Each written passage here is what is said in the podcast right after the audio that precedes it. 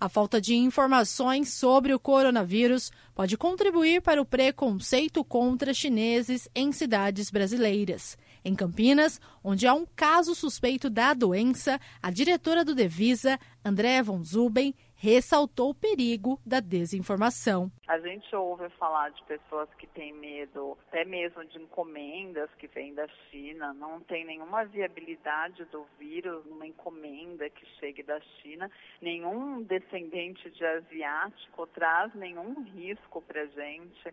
Até porque nós estamos monitorando de uma forma tão cuidadosa que caso uma pessoa tenha chegado da China e ela possa ter algum tipo de manifestação, nós estamos conversando com todas as empresas chinesas e as pessoas estão trabalhando dentro do hotel que elas venham para ficar para alguma coisa e saindo com todo cuidado. Então não tem nenhum perigo e não tem nenhum cabimento.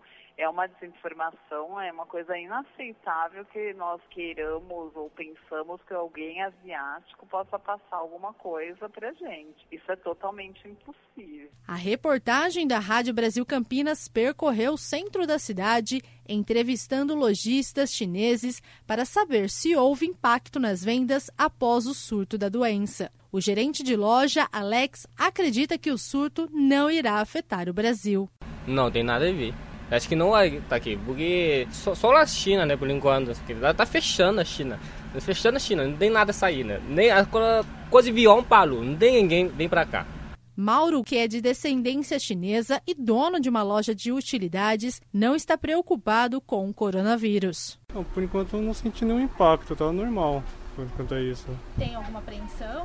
Hum, não, por enquanto não, parece que está bem tranquilo. A dona de casa, Sônia, acredita que o Brasil não vai confirmar algum caso da doença. Eu não tenho não, porque eu acho que isso é mais sensacionalismo do povo. Um espira fala, sai de perto, é coronavírus. Imagina, gente, Onde se viu um negócio desse? Até o momento, três casos estão sendo investigados pelo Ministério da Saúde no Brasil. Dois pacientes estão em São Paulo e um no Rio Grande do Sul e permanecem sendo monitorados.